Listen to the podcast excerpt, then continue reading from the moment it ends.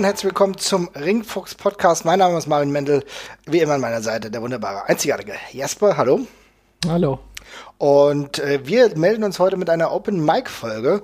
Ein großes Thema äh, wird heute im Raum stehen, beziehungsweise werden wir heute thematisieren. Es geht leider um den ein oder anderen Todesfall und ich denke, da kommen wir nicht drum rum, weil die Wrestling-Welt ist ja momentan nicht ganz so schnell wie sonst und umso erschütternder sind dann diese Meldungen und ich glaube, wir fangen auch gleich mit dem ersten an. Ähm, es geht hier um Hana Kimura, ähm, die sich am Ende selbst das Leben genommen hat.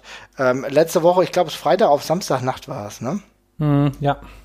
Und äh, das hat alle, die sie kannten, wirklich schockiert und auch irgendwie extrem mitgenommen. Also wir haben ja einen großen äh, Kollegen von uns, den Strigger, schöne Grüße an dieser Stelle, äh, der hat das zeitnah irgendwie auch teilweise sogar per Twitter mitverfolgt und hat uns ja dann auch die Tweets geschickt, wo sie dann äh, dementsprechend ihre offenliegenden Wunden durch Selbstverletzung ähm, ja getwittert hat. Und das war eine ganz ganz merkwürdige schwierige Situation und man konnte tatsächlich äh, so habe ich das im Nachhinein mitbekommen vielleicht auch den Verlauf feststellen. Dann auch dass Leute sich dann gemeldet haben und ihr helfen wollten.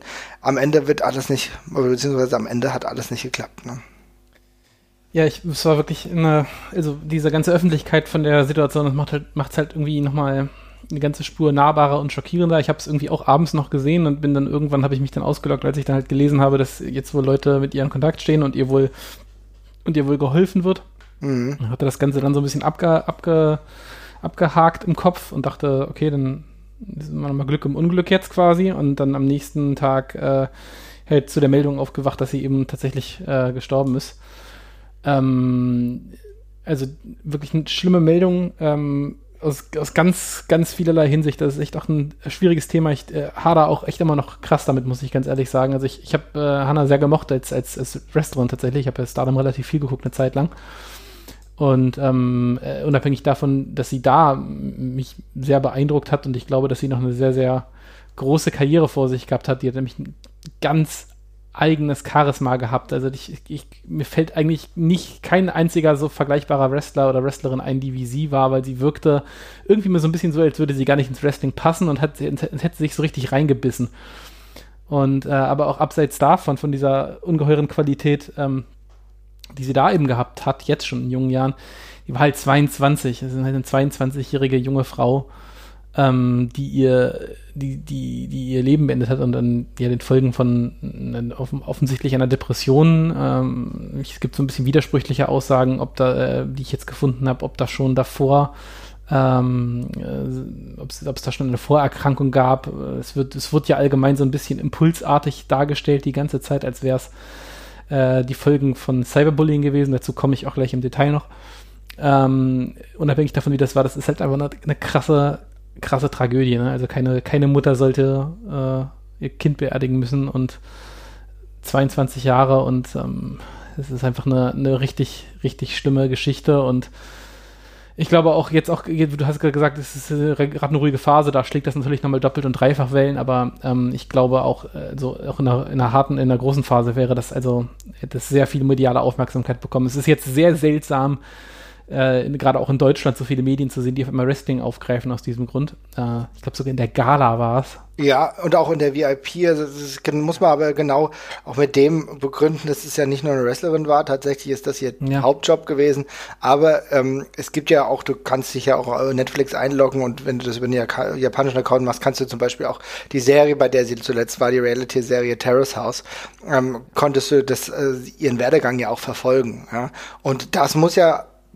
wie gesagt, wir wissen es nicht ganz genau, muss ja aber auch mitursächlich dafür gewesen sein. Denn äh, dadurch gab es anscheinend eine gewisse Art von Cyberbullying, der sie ausgesetzt ja. war. Ne? Ja, äh, genau. Ich könnte auch noch mal ganz kurz darauf eingehen. Also dieses Terrace House ist im Grunde ja so eine Mischung aus Big Brother und, und, und Jersey Shore und sowas, ähm, ähm, wo eben verschiedene äh, ja, Celebrities oder, oder bekanntere Persönlichkeiten äh, zusammen in so einem Haus äh, zusammenleben. Und da gab es eine, eine Szene, äh, die also ich, Hannah, äh, Hannah war jetzt allgemein wohl eher in einer etwas umstrittenen Rolle in dieser ganzen Serie. Ich habe die nie gesehen, ich habe das mir alles jetzt nach, im Nachhinein angelesen. Ähm, wer Reality TV, mhm. ja, wer Reality, Reality TV so ein bisschen kennt, der wird wissen, dass man auch da teilweise Leute in Rollen reinbringt, die so einer Face- und Heel-Dynamik nicht ganz unähnlich sind, damit man eben so ein bisschen Reibungspunkte erzeugen kann und Drama bekommt. Und sie hat eben so ein bisschen offenbar die Rolle auch vielfach eingenommen, von der die ein bisschen Stress macht und äh, ein bisschen auf die, auf die Kacke haut in diesem Haus. Und das Ganze ist eben gegipfelt in einer Situation, die so erklärt, ganz simpel und blöd klingt und so äh, mundän, mundän halt. Äh, einer ihrer Mitbewohner hat eins ihrer Wrestling-Outfits äh, zu heiß gewaschen tatsächlich. Und das war das, was sie bei Wrestle Kingdom anhatte, also äh, vermutlich ihr größter Karrieremoment. Und äh, hat es dadurch ruiniert, woraufhin sie äh, man sagt, ausgerastet ist, aber was im Endeffekt war, ist, dass sie ihn, ihn ein bisschen angeflaumt hat und ihm die Mütze vom Kopf gehauen hat, die er aufgehabt hat. Ähm, und er selber hat wohl eine sehr verwundbare Rolle in dieser ganzen Geschichte, ist wohl selber jemand, der mit Depressionen zu kämpfen hatte. Ich, äh, sorry, ich habe gerade den Namen vergessen, ich glaube, er heißt einfach Kai. Ähm, und äh, Basketballer, ne? Ja, ich glaube, ja. Hm. Ich glaube, ja. Mhm. Und äh, woraufhin sich äh, die Fanbase dieser Serie eben sofort sehr krass gegen sie gewendet hat und es sofort sehr viele Hasskommentare hagelte. Jetzt muss man jetzt noch so ein bisschen aufsplitten, glaube ich, alles, weil es gibt einerseits sehr viel negatives Feedback. Ähm, es gibt allerdings auch einfach eine ganze Reihe von Leuten wirklich, die, ähm, ja, ich weiß nicht, wie ich das sagen soll, die einfach extrem bösartige Menschen sind. Also ich habe das hm. selten so gesehen in der Form, da ich, also ich habe wirklich nur bei, bei Twitter kurz geguckt, weil sie hat irgendwann angefangen, die Posts von den Leuten zu liken. Äh, und ich habe Ah, du hast dir das im Vorhinein schon angeguckt im Endeffekt. Ja, du warst da schon ein bisschen tiefer in der ganzen Kiste. Ich habe es mir an dem Abend noch angesehen, ne, als, als, es, als es passiert ist.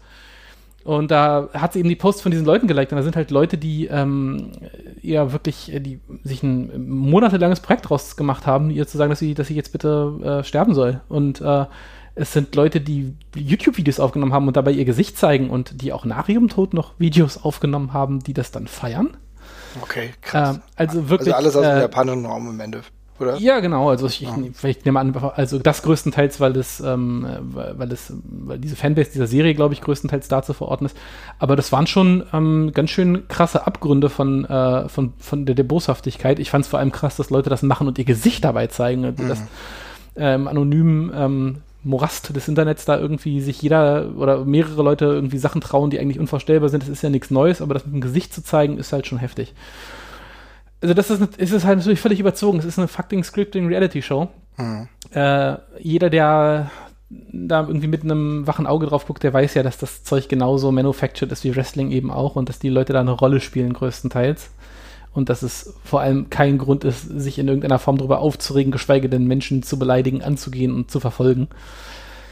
Äh, und äh, ja, die einhellige Meinung ist ja, dass der Hass, der ihr da zum Schluss entgegengeschwappt ist, der auch jetzt schon eine ganze Weile äh, gegangen ist, ähm, eben dann der letztendliche Trigger für die ganze Geschichte gewesen ist.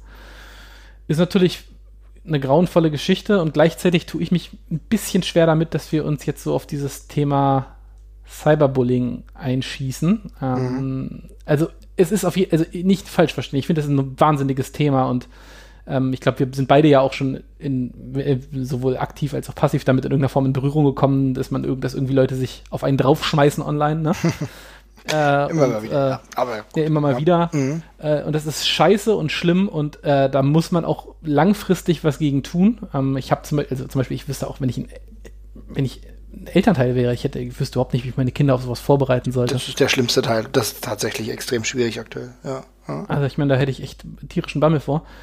Aber gleichzeitig, ich glaube, es ist ein, wir sind da, wir sind da Teil eines extrem vielschichtigen Problems quasi an dieser Stelle. Und ich glaube, das setzt sich zusammen aus mehreren Dingen. Also ich ehrlich gesagt, ich habe mich ein bisschen, äh, habe ich dir schon, habe ich dir auch schon äh, abseits von unserem Podcast mhm. gesagt, ich habe mich so ein bisschen an die Berichterstattung nach dem Tod von äh, Robert Enke äh, erinnert gefühlt.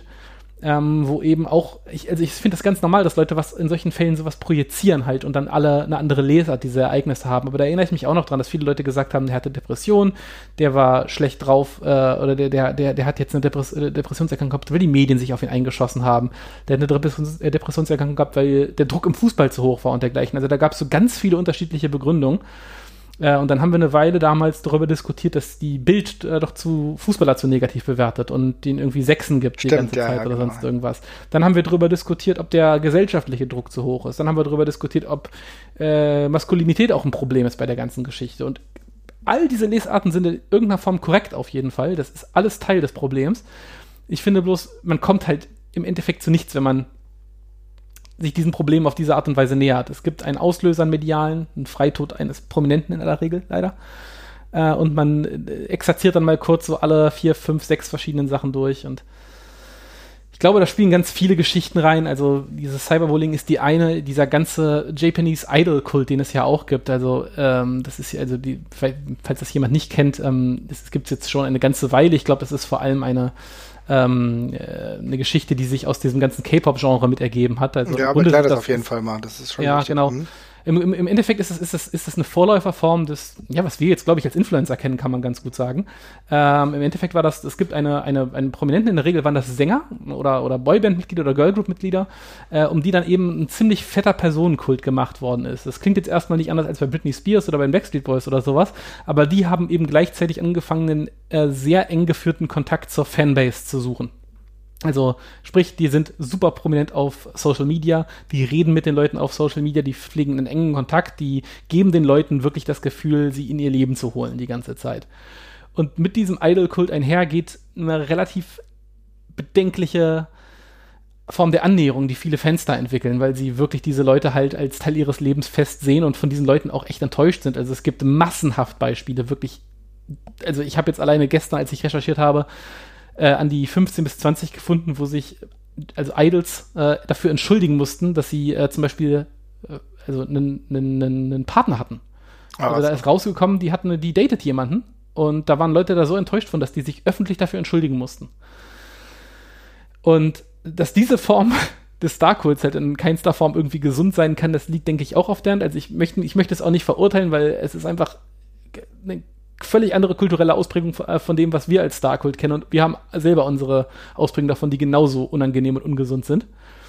Äh, aber dieser Druck, der da auf, eine, auf, auf dir als Mensch lastet, quasi für das Wohlbefinden von all, dein Fan, äh, von all deinen Fans verantwortlich zu sein und die nicht zu enttäuschen, das ist ja schlichtweg geisteskrank eigentlich. Weiß nicht, ich, kann, ich finde, das, man kann das auch ganz schwer vergleichen, jetzt von den westlichen, äh, sag ich mal, von europäischen Standards. Ich glaube, das ist nochmal eine Drastifizierung zu diesem Influencer-Kult, der aber bei uns ja auch schon bedenkliche Züge annimmt. Aber das ist halt da nochmal eine Nummer krasser. Also ich, ich tue mir da auch komplett schwer damit. Und als du das gesagt hast mit den ganzen Messages, die sie da bekommen hat, das ist ja dann auch also ich hoffe nicht, ich, das ist ja auch schon dramatisch. Wir haben ja jetzt letztens beispielsweise mal eine längere Sache zu Männerwelten, der ein oder andere Hashtag Männerwelten, ähm, wird das ja gesehen haben, da wo du grundsätzlich auch mal siehst, wie viel und wie gehäuft ähm, ja Abfälligkeiten, Ausfälligkeiten oder so gerade grundsätzlich auch gegen Frauen stattfinden. Aber ähm, das ist ja dann nochmal eine besondere Sparte, aber ich meine, wir bekommen da jetzt vielleicht nicht ganz so viel mit, aber diese ganze Art und Weise, wie das sich dann aus, ja, rastifiziert hat, ist natürlich schon heftig.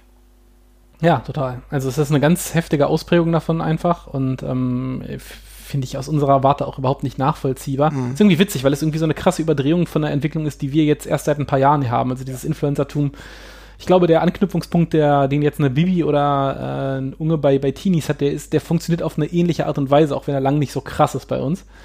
Ähm, aber da rutscht im, auf dem Markt rutscht eben ganz viel zusammen. Also da ist, das hat halt auch eine sexuelle Komponente, eine ganz krasse, von Männern, die nicht wollen, dass diese Frauen irgendjemand anderes heiraten. Diese Idols müssen sich offenbar auch von ihren Labels und, und Vermarktern halt, ja, regelmäßig äh, Erlaubnisse dafür einholen, dass sie zum Beispiel heiraten dürfen und dergleichen. Ach was, okay. was wow, das habe ich noch nicht so mitbekommen.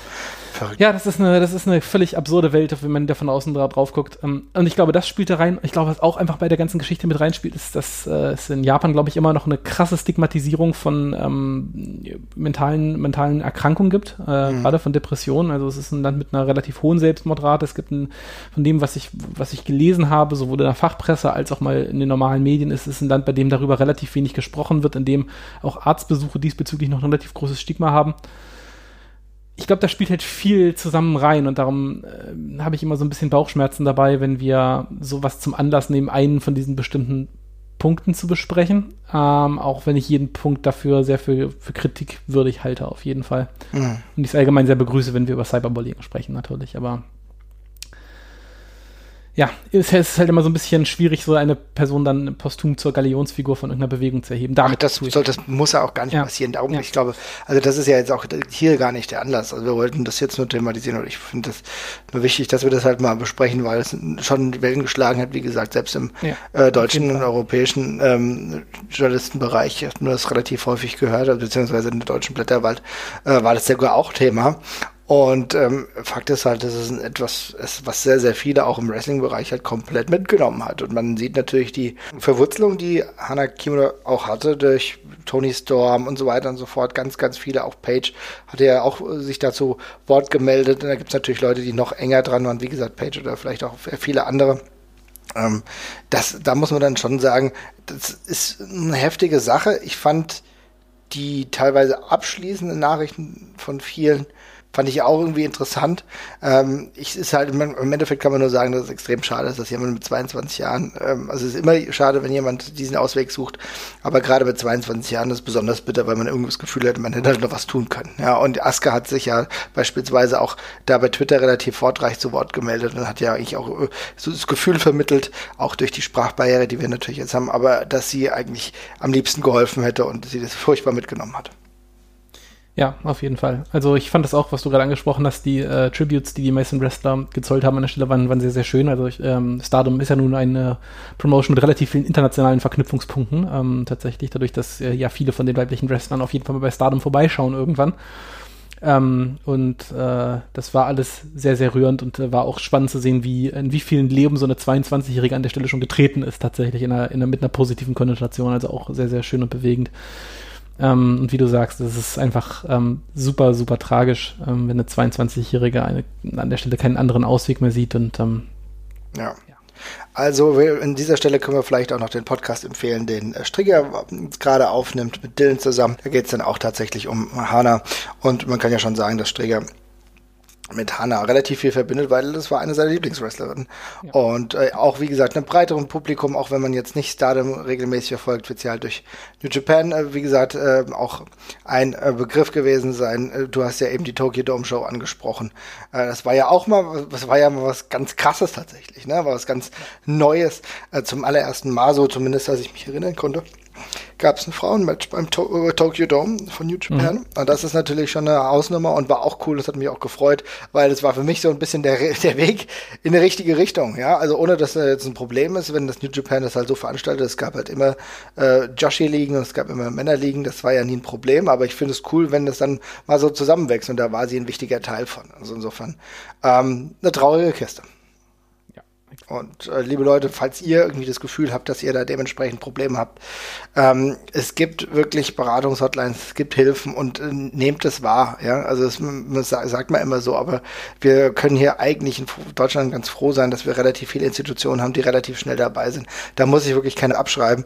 Und man muss auch tatsächlich sagen, ähm, das ist alles vollkommen in Ordnung. Jeder hat mal sch schlimme Phasen. Und wenn ihr dann merkt, okay, es geht euch schlechter, dann, dann macht das. Also wirklich keine Skrupel haben davor. Ne? Ja, das kann man nur bekräftigen, ja. Insofern, ähm, gut, äh, das wird jetzt heute auch nicht großartig viel besser. Allerdings kommen wir jetzt zu einer anderen Personalie, ähm, die ja einen ganz anderen Hintergrund hat. Und zwar der WWE-Wrestler Chad Gaspard ähm, ist auch gestorben, leider, muss man sagen. Und mhm. äh, wie es dazu kam, kannst du vielleicht noch Näheres sagen. Es, wir alle kennen ihn durch die WWE-Zeit, unter anderem oder hauptsächlich aktiv im Tag-Team mit Crime Time unterwegs gewesen. Über viele Jahre äh, in der WWE und hat dort einen ordentlichen Run gehabt, jetzt zuletzt äh, nicht mehr am Start gewesen, ist dann ein bisschen rumgetourt bei Game Changer Wrestling, kleineren, anderen Ligen unterwegs gewesen. Und äh, ja, jetzt ist äh, das passiert, eine, eine richtig heftige Sache, auch alles innerhalb von so wenigen Tagen. Äh, was ist denn da genau passiert, Jesper? Ähm, ja, äh, Chad Gaspard ist ähm, leider am 17. Mai ertrunken, als er mit seinem Sohn ähm, schwimmen war in der Nähe von oder in Ven bei, bei, Venice Beach, ähm, wo es an dem Tag wohl sehr starke äh, Unter Unterwasserströmungen halt gab. Ähm, ist dann weit rausgetrieben worden wohl und ähm, er wurde dann noch von Lifeguards äh, noch gefunden. Also er war mit seinem Sohn unterwegs, ähm, mit seinem kleinen Sohn. Äh, ist dann rausgetrieben worden zu, mit ihm zusammen und äh, die Lifeguards haben die beiden gefunden und Chad Gaspard hat den Lifeguards noch äh, aufgetragen, dass sie seinen Sohn zuerst retten sollen, äh, was sie auch getan haben. Und ähm, als sie dann quasi wiedergekommen sind, um ihn zu retten, war er leider schon weg. Also äh, untergetaucht und äh, äh, ist dann von der Strömung halt erfasst worden und erst, äh, ich glaube, drei Tage später ähm, aufgetaucht worden, an den Strand gespült worden. Ähm, und eben, ja, leider ertrunken. Also auch für den, für den, für den Sohn wirklich eine grauenvolle Geschichte. Ich hoffe nur, dass der sich davon erholen wird. Ich glaube, ich kann mir wenig traumatischere Kindheitsereignisse vorstellen als das. Mhm. Ähm, und ähm, ja, auch eine sehr tragische Geschichte und ähm, also ich habe vorhin gesagt, keine, keine, keine Mutter sollte, sollte ihre Tochter zu Grabe tragen müssen und äh, kein, kein anderes Kind sollte dazu, dabei zusehen müssen, wie der Vater ertrinkt. Das ist einfach genauso schlimm, bloß auf eine andere Art und Weise und ähm, ja. Ja, also es ist ähm, ja eine dunkle Woche tatsächlich und dunkle Woche. Äh, die die Art und Weise, wie das natürlich passiert, ist noch ja birgt nochmal eine besondere Tragik, weil ähm, die Natur hat da halt einfach echt zugeschlagen. Ne? Äh, Unterschätzung, das können wir alles nicht sagen, was da genau Sa Sache war. Das ist jetzt auch vollkommen irrelevant. Fakt ist, dass es halt so passiert ist. Ähm, was ich sagen muss, was ein bisschen positiv war bei all dem, ist die Art und Weise, wie doch die Welle der Solidarität, Solidaritätsbekundungen danach passiert sind. Ich habe einige Bilder gesehen, wo sich Leute dann getroffen haben und um sein Leben zu feiern, also gerade viele Kollegen und Kolleginnen. Da muss ich sagen, das ähm, finde ich gerade in diesen schwierigen Zeiten tatsächlich auch schön, dass man sich den Anlass dann auch nimmt und ähm, versucht, das Leben zu feiern in seinen Andenken. Ja. Es ähm, war auch eine schöne Aktion tatsächlich. Es gab dann Fundraiser. Äh, John Cena hat da sehr öffentlichkeitswirksam äh, gespendet. Ich glaube, waren es 10.000 Dollar oder sowas? Nee, das war 40.000. 40.000 Dollar. Ich glaube, es waren 40.000. Das musst du dir mal vorstellen. Und das Lustige ist ja insofern, er hat jetzt nicht hingeschrieben, dass es John Cena ist. also äh, er hat ähm, eine Abkürzung CTC und dann Rest in Peace für Chad Gaspard. Und CTC ist halt äh, Crime Time C Nation, ja.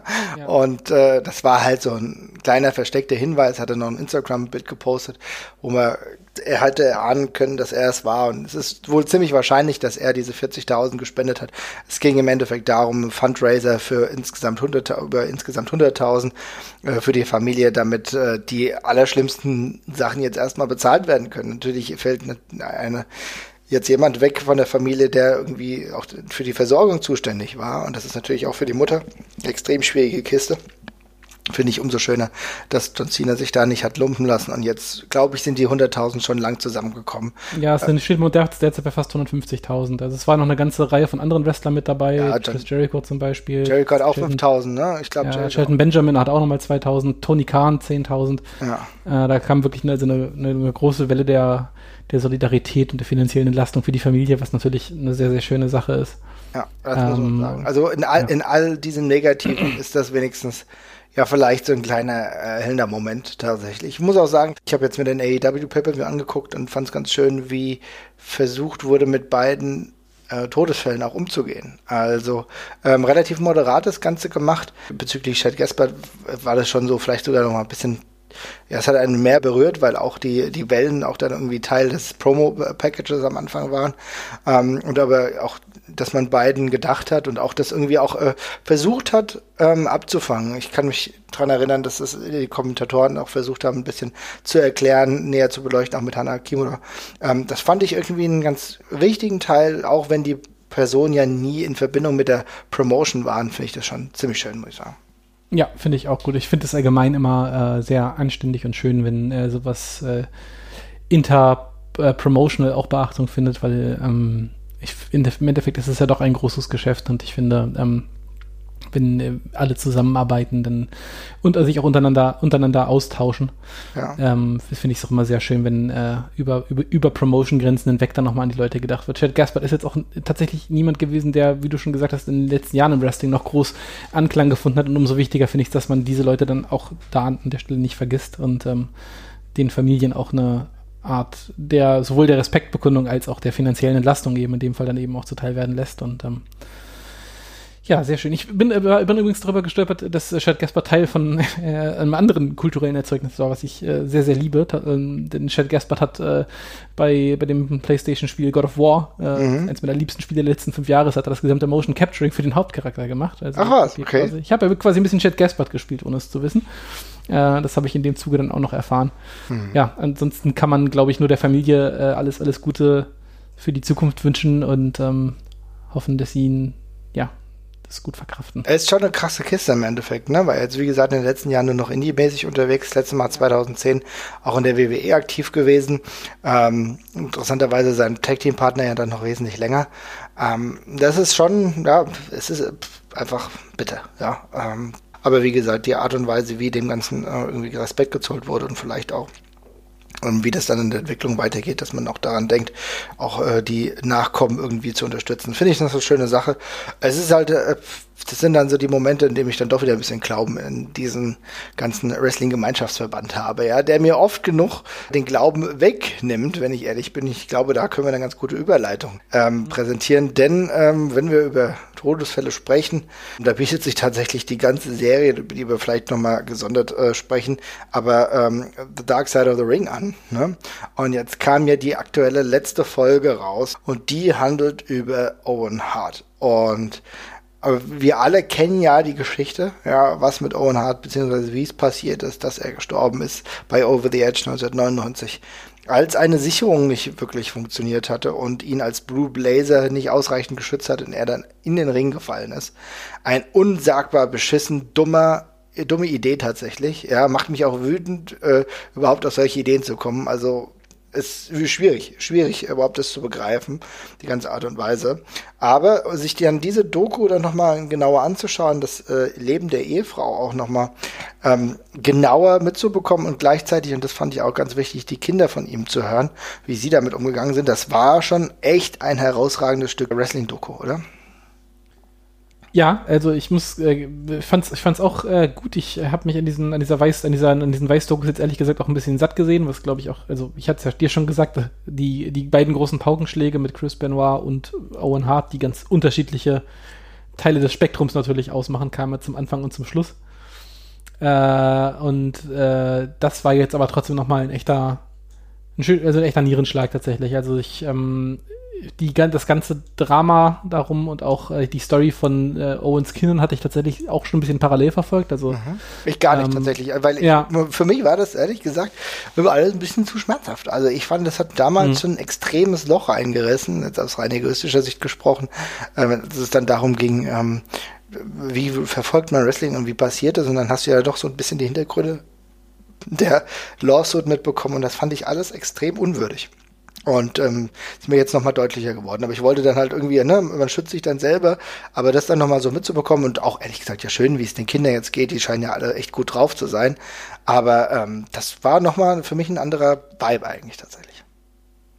Ja, also mit dem, äh, mit dem Loch, das es für dich gerissen hat, da bist du ja auch ganz äh, offensichtlich nicht allein. Also ich fand das ja sehr augenscheinlich, wie ähm, betroffen alle von den Leuten, die sich in der Doku geäußert haben, eigentlich noch waren. Also natürlich die Familie am, am ehesten vorweg ähm, auch wenn die, glaube ich, ihren Frieden damit gemacht haben, vielleicht ein bisschen, äh, ein bisschen zu viel gesagt ist, aber die haben eben, die sind damit ja am heftigsten konfrontiert worden und die haben irgendwie gelernt, damit zu leben, glaube ich. Ähm, bei den anderen Wrestlern und Aktiven, die befragt worden sind, fand ich sehr berührend zu sehen, wie nah es denen immer noch gegangen ist, darüber zu sprechen. Ja, und auch ähm, authentisch, muss man sagen, ja. Und sehr, sehr authentisch. Ich finde, es bei auch, auch Leute, die, bei denen man sonst immer so ein bisschen das Gefühl hat, die spielen auch in diesen Backstage-Dokumentationen wie Jim Cornette immer eine gewisse Rolle. Äh, das da war man, ehrlich. Aber das da hat man, da hat man sehr schnell gesehen, wie, ja, dass das immer noch äh, ein sehr großes Thema für die ist, trotz, äh, ja, jetzt schon dekadenlanger Verarbeitung der ganzen Geschichte. Mhm. Und, ähm, ja, äh, es ist immer noch ein äh, großes Dilemma. Es ist halt echt ähm, ein Punkt, auf den sie ja auch ein, eingegangen sind. Äh, zu Recht ist ja, dass Owen Hart zwar so ein bisschen in einer obskuren Position damals war in der, in der WWF und ähm, jetzt gerade nicht den äh, Höhepunkt seiner Karriere hatte, um es mal milder auszudrücken.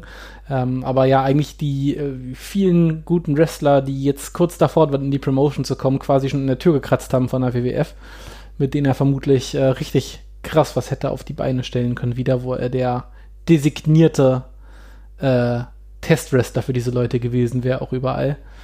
Ähm, was man, was ich rückbetrachtend noch sehr, sehr gerne gesehen hätte. Also es ist wenig so gut gealtert wie Owen Hart Matches aus der damaligen Zeit, muss ich ganz ehrlich sagen. Ähm, Finde ich sogar deutlich schöner als manches Bret Hart Match, was er gezeigt hat. Äh, wobei die Matches gegen Bret Hart natürlich nochmal die absolute Sahne, das absolute Sahnestück sind. Äh, ich wäre super gespannt gewesen, was äh, Owen noch gemacht hätte und wie lange er noch geblieben wäre. Und ähm, ja, es ist halt immer noch so ein riesiges Fragezeichen, was hätte sein können, dass da eben seitdem leider im, im, im Raum schwebt. Ja, das auf jeden Fall. Das hat ja, hat ja ähm, Chris Jericho einen ganz guten Abriss eigentlich relativ zu Anfang der Doku gegeben, wo er dann auch gesagt hat, gerade so Wrestler wie Chris Benoit äh, selbst oder auch ähm, Eddie Guerrero, die eigentlich kurz davor waren, da hinzugehen. Das hättest du eigentlich einen Influx an so vielen Wrestlern gehabt, mit denen es mega geil gewesen wäre, ein Owen Hart Match zu sehen. Auch wenn wir uns überlegen, dass Kurt Angle äh, ja auch äh, dementsprechend kurz davor war. Das sind alles, da ist so viel geiles Potenzial gewesen und natürlich aus rein egoistischen ähm, Ansichten ist es natürlich vollkommen ärgerlich, aber tatsächlich auch, um die Karriere von ihm vielleicht auch noch weiter zu krönen. Es, wär, es gab ja immer wieder diese Anleihen. Es war ja, wurde ja zwischenzeitlich auch als äh, realer Fighter porträtiert, darüber hatten wir auch schon mal gesprochen. Das ist schon eine, eigentlich eine ganz gute Richtung gewesen, aber dieser Ausflug mit dem Blue Blazer, das muss ich sagen, das kann ich heute überhaupt nicht verstehen. Ich äh, kann mich erinnern auch so, dass ich das relativ in dieser Zeit auch verfolgt habe und habe mir auch nur gedacht, okay, das verstehe ich nicht. Ich weiß ja, wer da drunter ist und ich weiß ja, was er kann. Ich meine, ich habe ja Owen Hart wirklich emotional ins Herz geschlossen und auch gehasst zwischenzeitlich in dieser Brüderfehde mit Bret Hart. Und seitdem war der Junge für mich eine eine andere Liga, ne? Und eine, bei dem ich nicht gedacht hätte, dass er jetzt irgendwie so komplett verschwindet, sondern das wäre ein potenzieller immer auf Intercontinental Title oder vielleicht auch mal World Title Niveau gewesen. Also besser als viele, vieles, will nur mal sagen, es gab danach King, äh, King of the Ring Sieger Mabel, nichts gegen Mabel, ja, aber bei allem Respekt, ja. Was soll ich, da, was soll ich dazu sagen? Da gab es viele schlechte Entscheidungen und eine von den äh, kreativ schlechten Entscheidungen war halt aus irgendeinem Grund dieses Blue Blazer Gimmick zu beleben und ähm, naja, also und wie das alles passiert ist und natürlich wie die Hintergründe und das ist ja das Ding. Ich glaube, wir sollten uns sowieso noch, noch mal in einer ganz eigenen Folge mit Owen Hart beschäftigen, weil es relativ vielfältig ist. Ähm, allein die Tatsache, dass er auch in Deutschland war, seine Japan-Reisen, man merkt seinen Einfluss, aber gleichzeitig auch sein unfassbares Können. Wenn du dir das heute anguckst, was in den 80ern, wie, wie CRISPR in den 80er Jahren, Ende der 80er, Anfang der 90er rumgeflogen ist, ne? Das guck, da guckst du dir heute die, die, die Highflyer an und sagst, okay, das das ist aber ziemlich ähnlich, aber die Statur ist ja schon ein bisschen krasser. Also ein wirklich extrem talentierter Typ. Und ähm, wenn ihr euch aber die Doku mal anguckt, dann lohnt sich insofern einfach, um mitzubekommen, welche dunkle Seite dahinter steckt. Und zwar halt natürlich auch jemand, dem ich aktuell ja sowieso noch skeptischer gegenüberstehe. Ja, mal wieder. Also ich meine, das hört nie wirklich auf, aber sein, das Verhalten von Vince McMahon der ganzen Sache war natürlich auch, auch wenn er sein Geschäft beschützen wollte, extrem erbärmlich. Ja, das ist äh, eine lange, lange, lange und äh, schwierige Geschichte, was das angeht. Also mit Ruhm bekleckert haben sie sich da tatsächlich nicht. Es gab ja auch noch ein paar seltsame Statements über den Anwalt bei der ganzen Geschichte wieder. Ähm, und ich glaube, das ist äh, eine der wenigen Sachen oder eine eine der wenigen äh, Fronten im Wrestling, die halt so verhärtet sind, dass sich da vermutlich auch nichts mehr ändern wird. Ähm, ich wenn die, also ich hätte es auch schön gefunden, wenn die WWF es dann irgendwann mal gelassen hätte mit dem Hall of Fame-Gefrage, einfach, äh, wenn die Familie es halt dermaßen und ablehnt, aber es ist ja nicht nur äh, an der Stelle ein Disput, sondern auch zwischen Bret Hart und Martha und Martha Hart, die sind sicher auch uneins.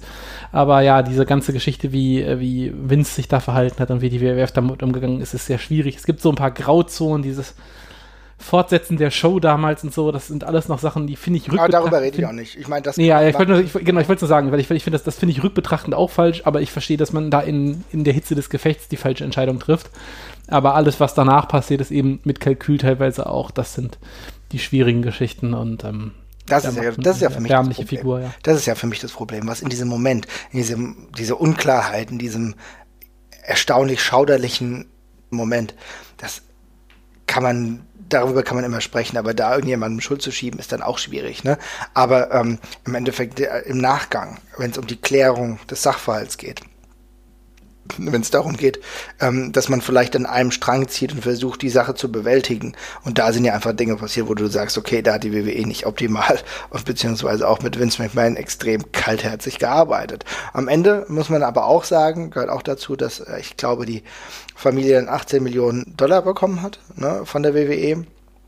und damit dementsprechend ja auch ihr das Leben bestreiten konnte. Du sprichst gerade richtig an, eine Hall of Fame Aufnahme wird es nicht geben. Da waren auch die ähm, Kinder extrem deutlich. Also das hat man ganz klar gemerkt, dass die darauf gar keinen Bock haben. Also wie der Sohn äh, von Owen Hart ähm, sagt, äh, ja, warum sollte sollten äh, wir der Einführung zustimmen von der Company, die äh, meinen Vater den Tod gebracht hat, kann man sagen. Und kann man natürlich auch nachvollziehen. Das ist natürlich eine harte, hartes Statement, aber irgendwo ist es auf jeden Fall richtig. Und ich hoffe, dass Dayton es äh, gut geht. Das sah zumindest so aus. Es wirft trotzdem einen weiteren dunklen Schatten auf all das, äh, was es Wrestling halt auch sein kann. Ne? Ja, das ist eine gute Zusammenfassung tatsächlich. Aber trotz allem, wir müssen uns definitiv mit den Sonnenseiten der Karriere von Owen Hart auch mal auseinandersetzen. Denn bei all dem, was halt äh, da jetzt rumkam, und es ist ja doch auch sehr, sehr gut, immer mal wieder The Dark Side of, uh, of Wrestling zu sehen. Ähm, denn ich finde, dass du hast dich ähm, gesatt gesehen daran, das kann ich nachvollziehen. Ich muss ja sagen, ich habe einige Folgen ähm, ausgelassen. ja, das wird der Unterschied sein. Ja, und dementsprechend habe ich dann gesagt, okay, jetzt reicht's, also ich muss mir nicht, nicht alles angucken und das ist dann äh, auch vollkommen in Ordnung. Äh, ich kann das echt empfehlen, allein was äh, zu Benoit, wo ich da, wo ich da tatsächlich sagen muss, dass die WWE vieles verständlich gemacht hat, ähm, war das bei Owen Hart alles ein bisschen anders. Wobei ich auch sagen muss, ich weiß nicht, ob ihr das euch damals schon mal angeguckt habt oder in dem Verlauf der Zeit. Ich habe relativ zeitnah nach dem, was da passiert ist, ähm, mir das Raw angeguckt und das war echt äh, das war ein sehr, sehr schlimmes Raw tatsächlich. Ja. Aber auch etwas, äh, wo du die realen Emotionen mitbekommen hast. Ich sag nur Jeff Jarrett. Mh, hm, ja, in all dem Negativen, was damit behaftet ist, merkst du dann auch, dass es dann reale Freundschaften auch in diesem Business gibt. Und vielleicht ist das etwas, was einen dann irgendwie auch ein bisschen positiver in die Zukunft schauen lässt. Ja, das ist doch ein schönes Schlusswort tatsächlich. Ich denke auch. Und ansonsten keine Angst, bald wird es wieder positiver. Wir haben ja das eine oder andere Thema auf, dem, äh, auf der Agenda, was wir dann auf jeden Fall spielen wollen. Und dann werden wir das auf jeden Fall machen, auch mit schöneren Nachrichten. Ich hoffe, jetzt äh, geht es auch allen wieder besser. Kommt gut durch diese schwierige Zeit und dann hören wir uns ganz, ganz bald wieder. Macht's gut. Ciao. Ciao, ciao.